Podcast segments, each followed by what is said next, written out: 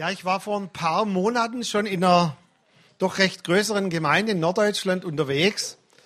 Und während der Predigt schon so ist mein Blick immer auf eine junge Frau gefallen. Und das kenne ich schon, wenn der Heilige Geist mich auf irgendetwas aufmerksam macht, dann irgendwie spricht er zu mir, während ich jemand anschaue. Und ich darf ihn natürlich dann nicht zu lang anschauen, so die ganze Zeit schaust du nur eine Person an. Und ich habe gesagt, Heiliger Geist, um was geht es? Und er sagte, ruf die Frau am Ende des Gottesdienstes öffentlich nach vorne. Und ich sagte, was soll ich ihr denn sagen? Und er sagte, das wirst du dann schon noch hören. Wichtig ist, dass du sie einfach nach vorne rufst und sie öffentlich ehrst. Wow. Gesagt, getan. Ich habe dann die Frau am Ende des Gottesdienstes und die saß auch hinten. Manchmal ist auch der Platz, an dem wir sitzen, ein bisschen so ein Ausdruck, wie es uns vielleicht gerade geht. Und ich habe zu ihr gesagt, äh, du da hinten, äh, unsere Blicke haben sich vorher ein paar Mal ja schon getroffen, komm doch bitte nach vorne. Und die stand etwas widerwillig auf und während sie so den ziemlich langen Gang nach vorne ging, fing die immer mehr an mit Zittern. Und die stand dann irgendwie vor mir und die konnte das kaum ertragen. Ich spürte, da war eine riesige Angst auf ihr. Und dann habe ich das Ganze abgebrochen. Ich habe gesagt, ich kann ja hier nicht öffentlich irgendwie etwas zur Schau stellen oder hier öffentlich etwas tun, was vielleicht auch eigentlich ganz gegenläufig wäre zu dem, was ich wollte, jemand ehren. Und ich habe das dann einfach abgebrochen. Und dann habe ich hinterher natürlich mit jemand zusammen, auch aus dem Ältestenkreis, mit dieser Frau gesprochen. Und ich sagte, was war eigentlich los? Was, was war bei dir innerlich so der Trigger, wo ich sagte, komm nach vorne? Und dann erzählte sie unter Tränen etwas, was sie noch nie jemand erzählt hatte. Sie kommt ursprünglich aus einer etwas russisch-gesetzlichen Gemeinde. Und ich sage gleich, was ich mit gesetzlicher Gemeinde meine. Und in ihrer Ehe ist nicht alles so 100 Prozent alles so richtig rosarot gelaufen. Da gab es manche Verirrungen, bis sie geheiratet haben. Auch manches, was vielleicht in die Ehe hineingehört und bei ihnen vorehelich schon abging. Und in der russischen Gemeinde, in der sie war, musste sie vor circa 100 Personen öffentlich auf den Knien Buße tun für dieses Vergehen. Und deshalb hatte mein natürlich so blauäugig gemeinter Satz, komm mal bitte nach vorne, bei ihr eine innere Welt zusammenbrechen lassen. Und ich sagte, Heiliger Geist, wenn du Leute heilen möchtest, dann musst du mir schon irgendwie helfen, weil das war ja eigentlich ziemlich riskant, was ich da gemacht habe. Aber die Frau hat sich nachher bedankt und wir waren dann auch eine Zeit lang in Kontakt, nicht ich mit ihr, sondern mit ihrem Pastor. Und die Frau hat eine richtige Befreiung erlebt, auch von dieser Vergangenheit. Weil es, sowas tut man einfach nicht, wie die Gemeinde getan hat. Ich werde nachher noch drauf kommen, die Güte Gottes leitet uns zur Umkehr. Aber als ich so über dieses, ja, diese Begebenheit nachgedacht habe, da hat mich so diese Geschichte in eine Nacharbeit hineingeführt. Und eine Nacharbeit ist bei mir manchmal eine Nachtarbeit. Kennt ihr das? Also wenn einen Dinge beschäftigen, dann so nachts, wenn man im Bett liegt, dann hat man so eine Nacharbeit nachts. Und äh, dann habe ich ein Stück weit über diese Geschichte nachgedacht. Und ich gehe mal noch einmal zurück in der Folie, dass ihr, ich die ganze Aufmerksamkeit habe. Und dann kam mir eigentlich so diese ganze Geschichte sehr vertraut vor, weil ich komme eigentlich auch aus einer eher gesetzlicheren Gemeinde. Wenn ich ganz ehrlich bin, war vielleicht nicht nur die Gemeinde gesetzlich, sondern manche Verwandte auch. Und einer davon wohnte bei uns im Haus. Und ähm, ich denke, gesetzliche Gemeinde könnte man vielleicht so umschreiben, dass es eine Vielzahl von Regeln gibt, Gesetzen, Vorschriften, an die muss man sich halten. Und damit möchte man geistliches Leben regeln oder manches Mal auch geistliches Leben irgendwie kontrollieren. Und so ein paar Dinge aus meiner Kindheit, zum Beispiel Haarlege war ein Riesenthema. Das hätte sich bei mir jetzt erledigt heute. Aber früher war es so, wenn meine Haare an dem Kragen angestoßen sind vom Hemd, dann waren die zu lang. Und dann hat ein lieber Onkel mir das gesagt, bevor ich in den Gottesdienst gegangen bin. Deine Haare sind zu lang. So kannst du nicht dem Herrn begegnen. Wow. Ich hatte eine burschikose Mama. Vielen Dank, Mama. Der hat immer gesagt, Ruhe, das Herz ist bei ihm in Ordnung. Aber dann waren so ein paar Dinge und einige erinnern sich vielleicht noch, Kleidung war ein Riesenthema. In welcher Kleidung und so weiter. Fernsehen war auch ein Riesenthema. Man durfte keinen haben, jeder hatte einen, aber den hat man dann versteckt im Wohnzimmer. Das war riesig anstrengend irgendwie. Welche Musik man hören darf, wie laut, Kino, all die Dinge. Kennt ihr das noch ein Stück weit? Und ich lag dann so im Bett und hab nicht so laut, dass meine Frau aufgewacht ist, aber einfach so vor mich hingesäuft. Heiliger Geist, ich bin so froh, frei zu sein. Und ich bin so froh, frei zu sein, in der Freiheit zu leben. Und dann, ob ihr es glaubt oder nicht, merkte ich, wie der Heilige Geist zu mir sprach, Micha, es war nicht alles schlecht. Hm, okay. Es war nicht alles schlecht. Und dann habe ich so nachgedacht, dann habe ich gesagt, um was geht's denn eigentlich? Und ich möchte heute keine Aufarbeitung meiner Vergangenheit, ein bisschen vielleicht, aber es geht mir eigentlich darum, als ein geistlicher Vater, als auch jemand, der vielleicht ein bisschen Weisheit hat, schon im, im längeren Umgang so mit geistlichen Themen, möchte ich auch eine gewisse Sorge mit euch teilen, die ich auch in diesem Bild wiedergegeben habe. So äh, Achtung, freilaufender Mensch. Weil ich glaube, dass wir in der Freiheit, in der wir heute leben, manche Dinge, die früher falsch betont waren oder überbetont waren, dass wir die heute manches Mal ganz wegkippen von uns sagen, weg brauche ich nicht. Und eigentlich vielleicht ein guter Kern, der auch in manchem, so blöd es war, drin war, eigentlich nicht mehr annehmen können, weil wir vielleicht von der anderen Seite vom Pferd fallen. Und ich habe ein sehr herausforderndes Thema und das spüre ich auch schon die ganze Woche. Aber ich merke, dass es dran ist, so dieses Thema, was ist denn, wenn eine Freiheit, in der wir leben, uns gar nicht wirklich frei macht, sondern wieder in eine andere Form der Gebundenheit hineinführt? Oder was, wenn wir als freilaufende Menschen meinen, frei zu sein und gar nicht merken, dass wir vielleicht einige Dinge dabei verlieren? Und der erste Punkt, den ich uns mitgeben möchte, ist das Thema Furcht. Mensch, habe ich mich früher vor Gott gefürchtet. Und so ein System von Gesetzlichkeit, das reagiert und agiert ja auch auf Furcht über ein schlechtes Gewissen. Da komme ich nachher noch drauf. Angst vor dem Gericht. Oh, Gott der Richter. Ja, so wenn du irgendein Bombopapier fallen lassen hast im Kindergottesdienst und hast es nicht gleich aufgehoben, jetzt ist aber der Vater im Himmel traurig. Und wenn Jesus jetzt wiederkommt, dann bist du vielleicht nicht dabei. Furchtbar, oder? Hm. Ich hatte Angst, die Wiederkunft zu verpassen. Heute freue ich mich. Jesus, wann kommst du endlich? Glaube nicht dabei. Er kommt ja für mich, sagt die Bibel, und für dich natürlich auch. Aber das hat so weit gemündet. Ich nur ein Beispiel, dass ihr euch mal hineinversetzen könnt. Ich kam mal vom Freibad nach Hause und wir waren ein Drei-Familienhaus, alle gläubig. Und ich habe geklingelt an der Tür meiner Eltern, niemand zu Hause. Geklingelt bei der Tante, niemand zu Hause. Geklingelt bei dem seltsamen Onkel, niemand zu Hause. Er hat gesagt, das gibt's nicht. Ich habe die Wiederkunft verpasst. Jesus kam und ich bin allein hier. Ich rannte über die Straße, sah dort meinen besten Jugendfreund, einige kennen ihn, der Sammy, habe ihn gesehen. Sammy, ich habe die Wiederkunft verpasst. Sagte, nee, nee, nee, wir gucken mal, bei mir jemand zu Hause ist. Wir klingelten bei ihm, da wohnten auch seine Oma, ich, das müsste es nicht alles wissen, auf jeden Fall sehr viele Personen überall geklingelt, niemand zu Hause. Wir standen da, wir haben die Wiederkunft verpasst. In dem Moment kommt ein Onkel von ihm, er ist jetzt vor kurzem gestorben, um die Ecke. Und ich sagte, der Onkel Walter kommt. Wir haben die Wiederkunft doch nicht verpasst. Sammy sagt, na, beim Onkel Walter bin ich mir nicht so sicher. oh Mann. Leute, was für ein tolles Gefühl, Gott als liebenden Vater kennenzulernen. Sind wir uns da einig? Wie die Bibel sagt, Furcht ist nicht in der Liebe. 1. Johannes 4, Vers 18, Furcht ist nicht in der Liebe, sondern die vollkommene, die zielgerichtete Liebe, die treibt die Furcht aus. Dieses Wort treiben heißt mit Bestimmtheit hinausschicken. Ich erinnere mich noch immer, weil wir, wie gesagt, in diesem Mehrfamilienhaus gewohnt haben. Meine Oma, die hat so eine große Hühnerschar gehabt und da wollte eine blöde Henne einfach nie hinausgehen. Aber die Oma, die hat jede Henne hinausgenommen und sagt, gehst du jetzt aus der Heidenei raus.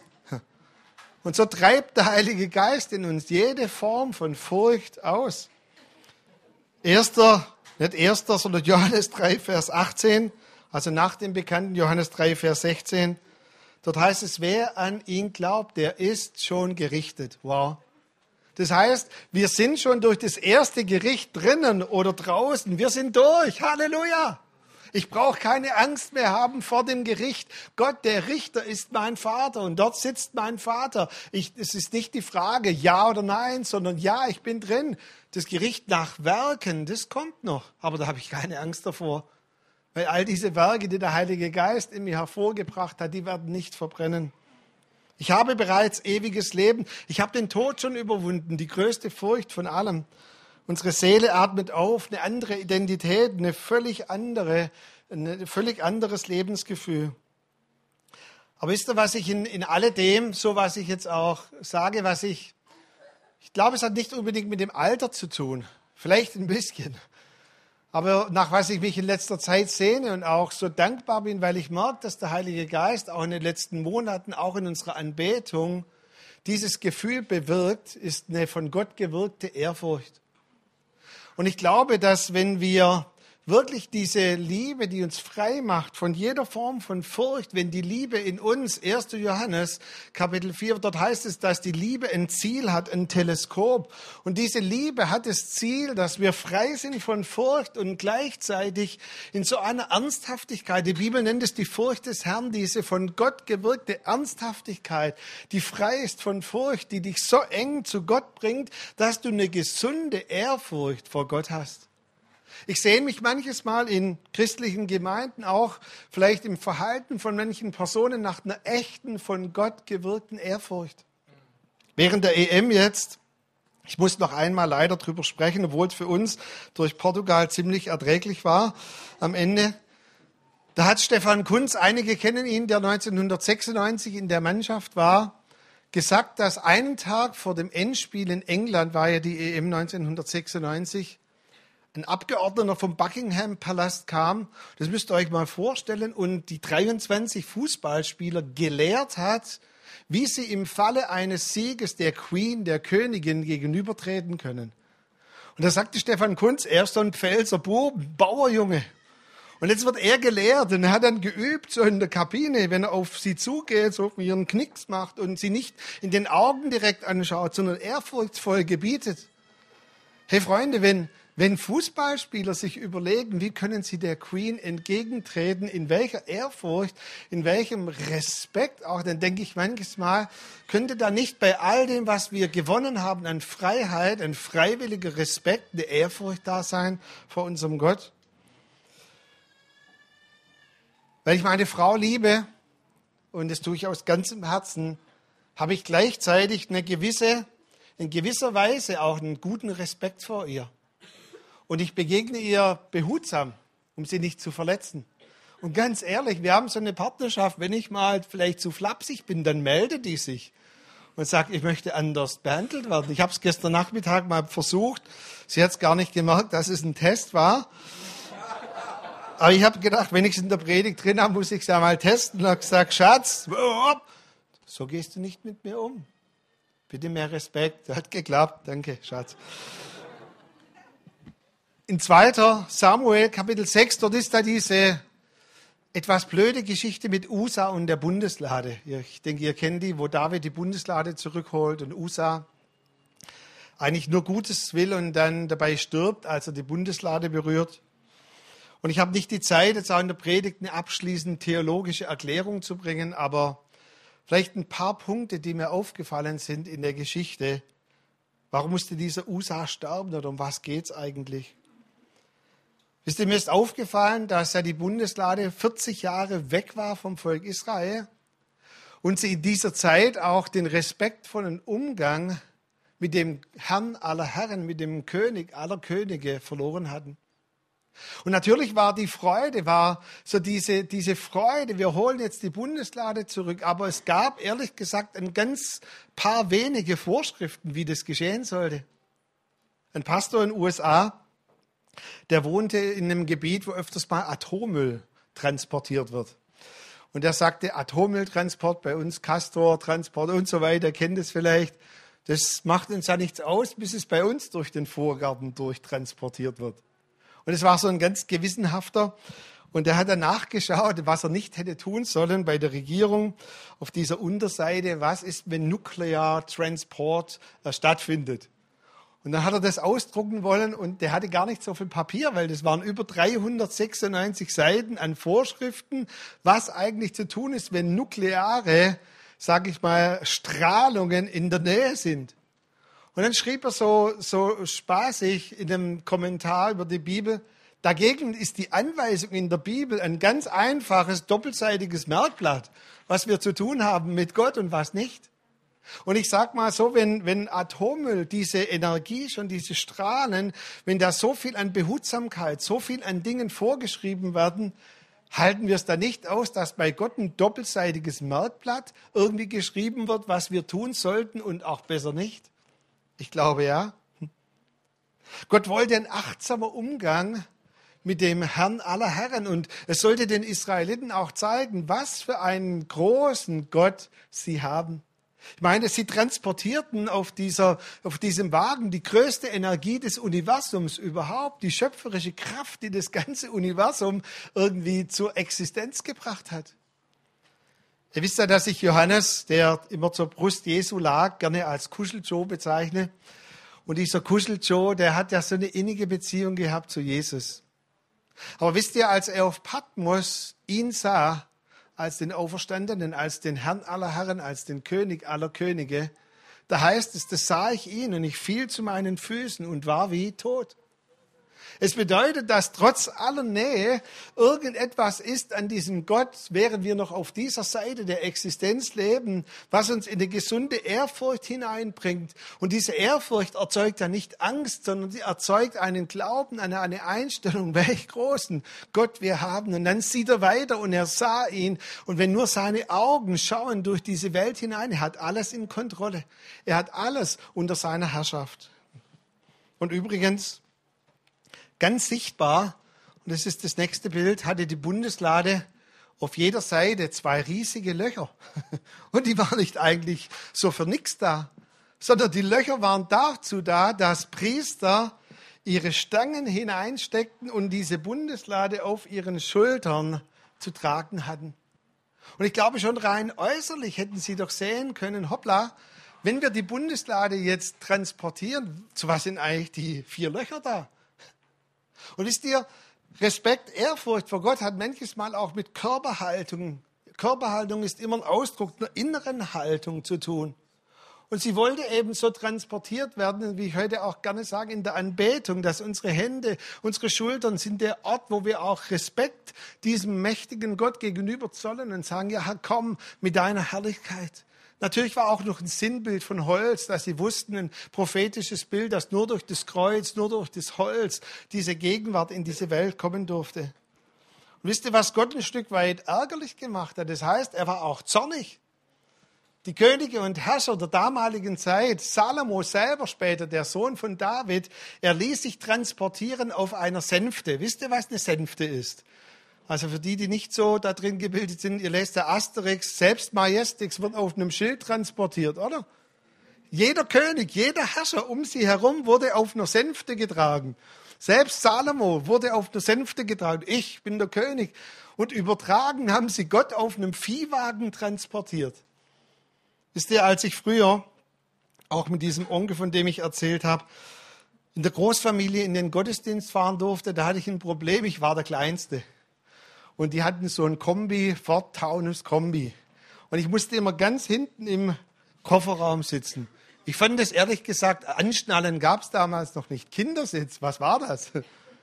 Und ehrlich gesagt, mir hat es jetzt nicht so viel ausgemacht. Ich fand es irgendwie cool, so hinten drin, du hast rausgesehen. Aber weißt du, wenn mein Onkel Obama vom Flughafen abgeholt hätte oder abholen würde, ich glaube, Obama hätte ein bisschen ein Problem, in den Kofferraum hineinlegen zu müssen, oder? Und da frage ich mich manchmal, was war da eigentlich los? Und ich glaube, dass das Volk Israel damals eine gesunde Ehrfurcht auch vor Gott verloren hatte. Auch eine, eine Form von der Größe Gottes. Ihnen war gar nicht mehr klar, welch großen Gott sie eigentlich haben. Wisst ihr, eine gesunde Ehrfurcht erzeugt immer ein Bewusstsein über die Größe und Allmacht Gottes.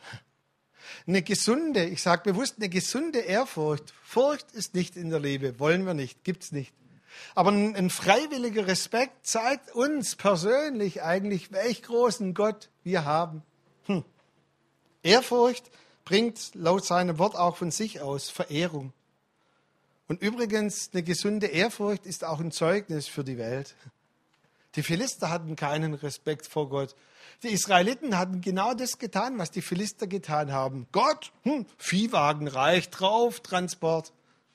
Und ich glaube schon allein dieser respektvolle Umgang hätte der Welt um sie herum als ein Zeugnis gegolten, als ein sichtbares Zeugnis, wie wir Gott anbeten, wie wir Gott begegnen. Ja, in der Freiheit. Er ist unser Papa.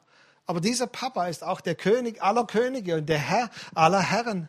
Er ist der, der alle Gewalt hat und alle Macht. Und wenn wir in diesem Respekt anbeten, wird es auch ein Zeugnis sein für die Welt. Und ich glaube, auch als ich gebetet habe, dass eine gewaltige Erweckung unter den Muslimen losbrechen wird. Wisst ihr warum? Weil Gott sie befreien wird von dieser Scham und auch von dieser Angst vor dieser Furcht vor Gott. Und er wird sich ihnen als ein lebendiger, als der gute Vater offenbaren. Aber sie werden gleichzeitig auf dem Paradigma ihres bisherigen Bildes auch eine Ehrfurcht haben und uns vielleicht in manchen Dingen ein Vorbild sein, wie sie Gott in ehrfurchtsvoller, in respektvoller Weise begegnen.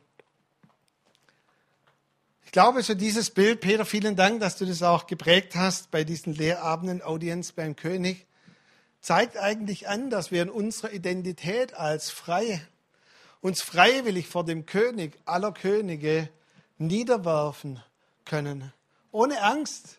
Er wird uns zu nichts missbrauchen. Nein, er wird uns immer in die Freiheit führen. Weil wir ihn kennen, dass er durch und durch gut ist, können wir uns ihm anvertrauen, hingeben, unterwerfen und sagen, ja, Herr, dein Wille geschehe, wie im Himmel, so auf Erden. Das Zweite, über was ich reden möchte, ist Gewissen. Mensch, hatte ich früher oft ein schlechtes Gewissen. Ich war gepeinigt von einem schlechten Gewissen. Kennt ihr das manches Mal, wenn unser Gewissen uns peinigt? Ich erinnere mich noch einmal, nur einmal, habe ich eine Zigarette probiert. Auf dem Weg zum Stückle von meinem Papa.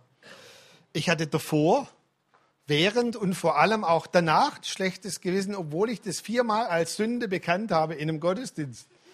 Das schlechte Gewissen ging einfach nicht weg. Und Peter hat auch darüber gesprochen, über die Bibelstelle, wenn wir unsere Schuld bekennen, ist er treu und gerecht und er vergibt uns und er reinigt uns von aller Schuld und Sünde. Das ging irgendwie in meinen Kopf nicht hinein. Irgendwie so das schlechte Gewissen. Und durch Gesetzlichkeit agiert man ja auch durch ein schlechtes Gewissen. So pass auf, kleines Auge, was du siehst. Denn der Vater im Himmel schaut herab auf dich. Hm, schlechtes Gewissen. Aber wisst ihr, was mir auffällt? ist, dass wir manches Mal auch als wiedergeborene Christen in der Freiheit sagen, schlechtes Gewissen brauchen wir nicht. Und wir manches Mal das ganze Gewissen über Bord werfen. Ich habe mal in einem Clip gesehen, wo zwei Personen mit Migrationshintergrund gekämpft haben und einer staucht dem anderen so in den Unterleib und sagt, hey, das war voll die Milz. Sagt er zu seinem Kollegen, hey, Milz brauchst du eh nicht. Wie brauche ich Milz nicht? Habe ich gelesen, kann man ohne Milz leben, kein Problem. Also ich weiß nicht, das ist einige ja auch aus dem medizinischen Sektor. Ich glaube, man kann bedingt ohne Milz leben. Und so gehen wir Christen auch um. Gewissen schlecht brauche ich nicht. Aber wissen, wisst ihr, dass die Bibel, wissen, wisst ihr, dass die Bibel eigentlich durch die Wiedergeburt uns ein gutes und aktives Gewissen geschenkt hat. Und dass es sehr wichtig ist, dass unser Gewissen aktiv ist. Der Hebräerbrief, vor allem Kapitel 9 und 10, sagt, dass durch die Bekehrung unser schlechtes Gewissen gestorben ist. Also wer immer von noch Pein, von Scham, wer meint, dass der Heilige Geist zu ihm spricht und er hat Angst, er ist gepeinigt, ich kann dir mit hundertprozentiger Sicherheit sagen, das ist niemals der Heilige Geist. Das ist der Mr. Dunkel, der Teufel ist der Verkläger. Er ist der, der anklagt, der uns ein schlechtes Gewissen macht. Der Heilige Geist wird uns immer durch die Güte zur Umkehr leiten. Und Hebräerbrief sagt nun, dass dieses Gewissen gereinigt wurde, dass es uns in einer guten Art und Weise zur Verfügung steht und wir sogar durch den Heiligen Geist in unserem Gewissen, durch unser Gewissen geleitet werden. Wow. In 1. Mose 4, Vers 7, dort taucht ja die Sünde so zum ersten Mal zum, nach dem Sündenfall zum ersten Mal auf. Keinen Abel, ihr kennt die Geschichte. Und da sagt Gott zu Kain, kein, die Sünde lauert oder kauert vor der Tür deines Herzens, du aber herrsche über sie. Auch krass, oder? So die Sünde, sie kauert so vor der Tür deines Herzens. Das entscheidende Wort ist hier vor der Tür deines Herzens. Ein gutes und aktives Gewissen, welches uns Gott geschenkt hat, wird uns immer vor etwas warnen und sagen, mach's nicht. Lass es lieber. Nee, agiere nicht so, handle nicht so. Herrsche über sie. Ein gutes, aktives Gewissen hilft uns, frei von der Sünde zu sein. Wenn du sagst, brauche ich nicht Gewissen, werfe ich weg, dann hast du wieder die Gefahr, dass du eigentlich doch von der Sünde beherrscht wirst, weil du nicht mit Sünde richtig umgehen kannst. Aber dieses Frühwarnsystem möchte dich vor einer Sünde warnen. Aber ganz ehrlich, wie oft schaffen wir das? Nicht immer, oder? Immer öfter. Aber wenn wir dann fallen und wenn wir sagen, oh Mann, wieder nicht kapiert, da lauerte dieser Bengel vor meiner Tür und habe ich wieder falsch reagiert, dann verweist uns das Gewissen in guter Art und Weise auf die Gnade, auf die Güte Gottes sagt, bring's in Ordnung. Bring's einfach zu Jesus. Bring's in Ordnung. Meldet sich bei dir ab und zu dein Gewissen? Wenn es dich peinigt, wenn dein Gewissen Angst, Scham, wenn es dich in einer falschen Art und Weise beklemmt, dann kannst du am Schluss des Gottesdienstes beten und sagen, Herr, schlechtes Gewissen brauche ich nicht. Aber gleichzeitig wünsche ich dir wirklich von Herzen, auch im Umgang, im Sieg über die Sünde, dass du sagst, ich brauche ein gutes Gewissen, ein aktives Gewissen. Eine Sache will ich euch noch erzählen, bevor ich dann in eine Bibelstelle hineingehe. Ich habe gesagt, ich möchte nicht meine Vergangenheit bearbeiten, aber vielleicht durch diese Geschichte schon. Ähm, wisst ihr, was meine Mutter vor allem bei mir geprägt hat, schon von früher Kindheit an, ist, was ich nenne, eine Liebe zum Haus Gottes. Und Annette hat bei diesen Abenden gesprochen, bei diesen Audienz beim König, dass auch der Ort hier, die S8, ein Platz ist, wo Gott sich zu Hause fühlt. Und meine Mutter hat vielleicht in strenger Art und Weise jedes Mal gesagt, wenn wir in den Gottesdienst sind, es ist kein Spielplatz hier. Bisschen Respekt vor dem Haus Gottes. Oh wei. Das hat sogar mal darin gemündet, ich saß im Gottesdienst und ich wusste Respekt. Ich habe nur im Liederbuch, wir nannten das Pfingstjubel, geblättert. Es war relativ leise. In dem Moment stand meine Mutter vorne, unsere Augen trafen sich nur und ich wusste, nachher gibt es zu Hause eine Nachpredigt. Ich meine, in einem Liederbuch blättern ist doch nicht respektlos, oder? Und was so toll war, meine Mama hat mal vor Jahren uns zusammengerufen als Kinder und hat unter Tränen wirklich Buße getan und hat gesagt, ich habe total über die Stränge geschlagen. Aber wisst ihr, dann hat meine Schwester sie mehr oder weniger ein bisschen unterbrochen und gesagt, Mama, ist alles vergeben. Aber weißt du, was du an Gutem in uns hinterlassen hast, ist die Ehrfurcht und auch die Liebe zu deinem Haus. Und ganz ehrlich, ich weiß nicht, wie du heute Morgen hierher gekommen bist oder deine Kinder auch hierher kommen. Ich gehe nicht in die S8, in eine coole Location letztendlich, auf den Spielplatz oder was weiß ich eigentlich, ich, sondern ich gehe ins Haus des Herrn. Und vielleicht könnt ihr mich als naiv hinstellen, aber ich habe jedes Mal die Erwartung, dass hier ein Ort ist, wo Gott wohnt. Und ich komme mit einem gewissen Respekt, mit einer Ehrfurcht auch vor diesem Haus hierher. Und wisst ihr, was später nämlich der Clou bei der ganzen Sache war? Ich hatte in der Teenie-Zeit so ein paar Probleme, auch in der Selbstfindungsphase, lass mich es mal so nennen. Aber wisst ihr, wo ich hingegangen bin? Ich habe mittags geklingelt an der Kirche, weil dort schon ein anderer Pastor war und habe gesagt, kann ich meinen Mittagsschlaf auf der Kirchenbank machen? Und er hat gesagt, warum? Ich sage, weißt du, war so cool hier. Und der Friede Gottes war hier. Und als ich dann gehört habe, dass, dass niemand mehr die Kirche putzt, habe ich mich mit 13 Jahren gemeldet und ich habe in der Freude die Klos geschrubbt. Hauptsache, ich war im Haus des Herrn.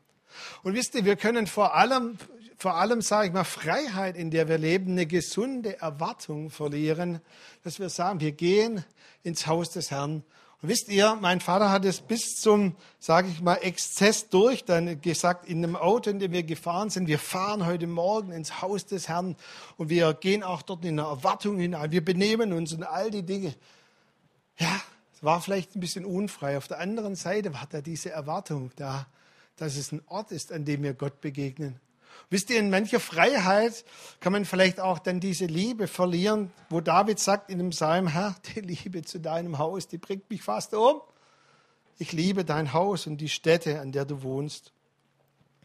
Galater 5, Vers 13, dort schreibt Paulus, Übersetzung ist Neues Leben und Luther, Geschwister, ihr seid zur Freiheit berufen. Wow. Mein Ansatz heute Morgen ist nicht, uns die Freiheit streitig zu machen. Ich liebe die Freiheit. Die Freiheit ist unsere Berufung. Amen. Wir sind sogar dazu berufen, in der Freiheit zu leben. Jetzt kommt aber dieses Allein. Allein seht zu, dass ihr durch die Freiheit nicht eurer selbstsüchtigen Natur Raum gebt, sondern durch die Liebe diene einer dem anderen. Wisst ihr, Paulus schreibt hier Juden, die über Tausenden von Jahren gefangen waren unter dem Gesetz. Da gab es ein paar Juden, die waren noch gesetzlicher als meine Verwandtschaft. Hm. Die haben Gesetze erlassen. Es war Sabbat, der Tag des Herrn. Du darfst eigentlich nicht Licht anmachen, wenn du zur Toilette gehst. Das ist Arbeit. Also sind die Leute zur Toilette gegangen, sind hingefallen, weil sie durften ja kein Licht machen. Boah, ich habe sogar gelesen im Bibelkommentar, wenn du dann zur Toilette gehst, du darfst nicht zu arg bei deinem Geschäft drücken, weil das ist Anstrengung am Sabbat, tut man nicht. Ja, wie gesetzlich kann man sein? Und diesen Personen schreibt nun Paulus von der Freiheit. Und die Juden, sie waren so froh, endlich durch das Tor der Freiheit hindurchgegangen zu sein. Aber ist euch schon mal aufgefallen, auch in diesem Gebiet, was wir nennen, den eisernen Vorhang, Sowjetunion, all die Länder, Warschauer Pakt etc., wie diese Leute am Anfang Probleme hatten, mit der Freiheit umzugehen und manche Überreaktion da war? Und Paulus sagt, so gibt es auch bei euch Überreaktionen. Die Römer zum Beispiel, die haben gesagt, Paulus, wir haben jetzt Gnade kapiert. Und Paulus sagt, was ist Gnade? Gnade ist, dass wir drauf los sündigen und damit beweisen wir, dass Gott ein gnädiger Gott ist. Und Paulus sagt, was? Wie nochmal? Und er schreibt in Römer 6, Vers 15, wie nun wollt ihr weiter sündigen, weil ihr nicht mehr unter dem Gesetz seid? Wörtlich, das ist Blödsinn. Wenn wir einfach drauf losleben und sündigen, haben wir Gnade gar nicht kapiert, oder? Weil Gnade wird uns immer bei unserem Gott halten und bei ihm halten. Die Bibelstelle sagt es, Selbstsucht sucht immer was? Sich selbst. Ganz einfach, oder? Es geht um mich, meinen Vorteil. 1. Korinther 13, Vers 5. Liebe sucht nicht das ihre, sondern was sucht die Liebe? Die Liebe sucht immer ihn Darf ich es mal vielleicht fein seziererisch, das Wort Gottes ist da wie ein zweischneidiges Schwert. Und ganz fein hineingehen, auch in unsere Gesinnungen. Die Bibel sagt ja, dass die Gesinnungen wirklich auch manchmal offenbart werden müssen. Wenn dich irgendetwas wegbringt von Gott und du meinst, es ist Freiheit, dann ist es eigentlich keine Freiheit sondern es bindet dich letztendlich wieder. Oh Mann, wie habe ich den Vers früher gehasst? Hebräer 10, Vers 25. Ich habe von 52 Gottesdiensten nur einen im Jahr verpasst. Und dann wurde gleich gesagt, Bruder, verlasst nicht die Versammlungen. Ah, Gesetz. Heute auf der anderen Seite sind manche so gebunden in ihren Hobbys, in den Freizeitaktivitäten, dass manche gar nicht merken, dass sie letztendlich wieder gebunden sind und nicht in der Freiheit. Verlasst die Versammlungen nicht. Ich habe gerade ziemlich stressige, viele Termine. AOK-Prävention, weil ich ja so einen Vorfall hatte in meiner Halswirbelsäule. Und da werden dir die, die Termine gnadenlos diktiert. Macht mich doch unfrei. Scheiß AOK-Termine. Nee, es ist zu meinem Besten. Warum? Weil ohne die Termine fokussiere ich mein Leben auch nicht auf das letztendlich, was mir Heilung und auch Wiederherstellung bringt. Ich brauche es, ganz ehrlich. Wenn du so einem freiheitsliebenden Mensch wie mir sagst, geh hin, wenn du irgendwann mal Zeit hast, dann gehe ich nie hin. Aber so habe ich Termine. Und wer, und das ist der Punkt hier, wer wirklich diese freiwillige Unterwerfung unter Gott macht, und ich liebe wirklich dieses Bild, das letzte Bild, der nimmt auch freiwillige Einschränkungen auf sich und sagt, Herr, zeig mir das, schränke mich auch in guter Art und Weise ein, weil ich möchte nicht, dass mir andere Dinge wichtiger werden als du. Abschluss Landebahn. Ich bin noch nicht zu alt, um zu sagen, oder so alt, früher war alles besser. Das kommt vielleicht mal in 20 Jahren dann. Ich glaube nicht, dass früher alles besser war. Aber ich glaube persönlich, dass wir in der Freiheit manches Mal einige Dinge, die uns dann auch unfrei erschienen, zu früh uns in unversöhnter Art und Weise uns distanzieren. Weg brauche ich nicht, Gewissen, nee, Respekt gibt's nicht. Und ich glaube, dass wir hier auch in der Gefahr sind, als freilaufende Menschen manche gute Dinge zu verlieren. Und ich kann nur dich fragen, so wie der Heilige Geist mich gefragt hat, wie sieht es denn bei dir aus mit einer gesunden Ehrfurcht? Ist dein Gewissen ein gutes, aktives Gewissen? Hast du diese Liebe? Kannst du deinen Kindern diese Liebe zum Haus Gottes weitergeben? Nimmst du manche freiwillige Beschränkung auch auf dich und empfindest es nicht als eine Einengung, sondern als eine Hilfe, um Gott näher zu kommen? Wirkliche Freiheit erzeugt eine gesunde Ehrfurcht. Wirkliche Freiheit erzeugt einen freiwilligen Respekt Wirkliche Freiheit bringt uns auch in die Haltung. Und ich habe schon gesagt, ich glaube persönlich, dass Haltung manches Mal, und das habt ihr leider auch verpasst an den Audienz beim Königabenden von Peter, du hast es super rübergebracht, dass auch manchmal eine innere Einstellung, eine Haltung sich auch in unserer äußeren Haltung zeigt, wie wir Gott begegnen. Ich werde es nie vergessen, als unsere Freunde, die ja heute die Gemeinde in Althengstedt leiten, die immer zu unseren Gebetsabenden kamen hier, und wir haben dann Anbetung gehabt und der Gott hat wirklich mächtig auch gewirkt. Und einige waren auf den Knien, andere haben die Hände emporgehalten. Wir haben manchmal minutenlang in neuen Sprachen gesungen und da saßen die künftigen Gemeindeglieder, wie, äh, Gemeindeleiter wie festgenagelt auf ihren Stühlen. Aber unsere Else Wertmüller, die ja schon einige Jahre vor, von uns gegangen ist, die ist zu den Männern hingegangen und hat gesagt, jetzt stand da offen, du und Hände auf, sonst kannst du es mit deiner Gemeindegründung vergessen. Es war bisschen burschikos, Klaus. Ihr kennt sie auch noch, Inge, ja. Aber manches Mal war was Richtiges dran.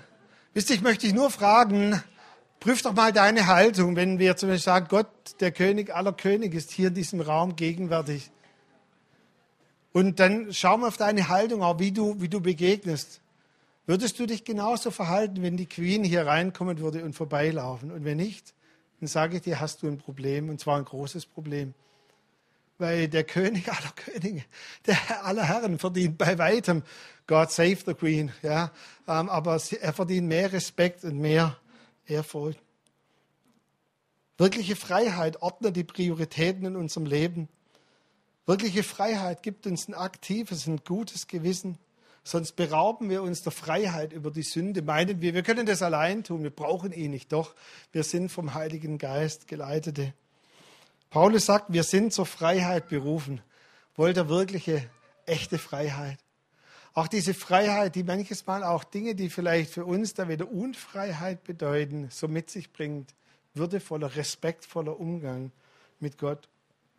Und ich möchte vielleicht an der Stelle noch einen Satz sagen, bitte seht es als, auch nicht als eine Gängelei, wenn vielleicht der, der Gottesdienst leitet oder Lobpreis leitet, manches Mal eine Anweisung an euch bringt und sage, hey, lasst uns doch jetzt aufstehen oder lasst, lasst uns nach vorne gehen. Oder ich glaube zum einen, dass Gott diese Leute bestimmt hat, dass sie uns auch hineinleiten in etwas Bestimmtes. Das heißt auch schon wieder die Haltung. Warum sagt er jetzt nach vorne kommen oder Hände hoch? Kann ich doch allein entscheiden? Ja, kannst du. Aber ich glaube, dass Gott manches Mal, das hat auch mit Respekt vor Menschen zu tun dass Gott manches Mal auch Menschen dazu benutzt, uns zu helfen, weil sie ein Gespür haben, den Heiligen Geist, der ihnen jetzt vielleicht verdeutlicht. Jetzt wäre auch eine bestimmte Haltung dran, die uns einfach hilft, in eine geistliche Erkenntnis hineinzukommen. Wisst ihr, ich muss vorhin fast vor der Predigt schon weinen, weil mein Thema war jetzt ja nicht durchgesprochen und Peter springt ein und aber ich hatte so arg dieses Bild auf dem Herzen. Ich weiß nicht, ob ihr es vorhin gesehen habt dass unsere zwei Anbetungsleiter heute Morgen, die Annette und der Peter, ohne zu wissen, prophetisch auf die Knie gegangen sind in der Anbetung.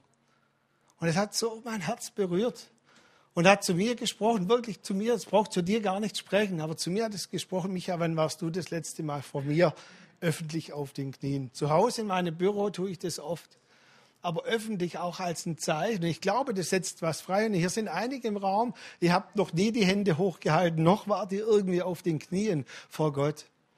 Ich möchte es nicht herausprügeln, wie man es aus der Frau herausgeprügelt hat in der Gemeinde, in dem Beispiel ganz am Anfang. Ich möchte dich nur bitten, dass du wirklich auch dem Heiligen Geist zulässt, dass er dich führt und leitet und dass er auch zu dir spricht und dass wir wirklich auch jetzt noch hineingehen in das Lied I surrender all, ich gebe mich dir ganz hin. Und lasst uns einfach nochmal wirken und das nachwirken, was wir jetzt auch in der Predigt gehört haben. Und was immer dir hilft, alles hinzugeben. Auch vielleicht, wenn der Heilige Geist dich an manchen Punkten vielleicht ein bisschen packt und sagt, Mensch, verlier nicht eine Ehrfurcht oder Respekt oder hey, aktivier mal wieder dein Gewissen. Oder dich auch äußerlich in der Form der Anbetung irgendwo hinführt, dann bitte ich dich, hab die Freiheit.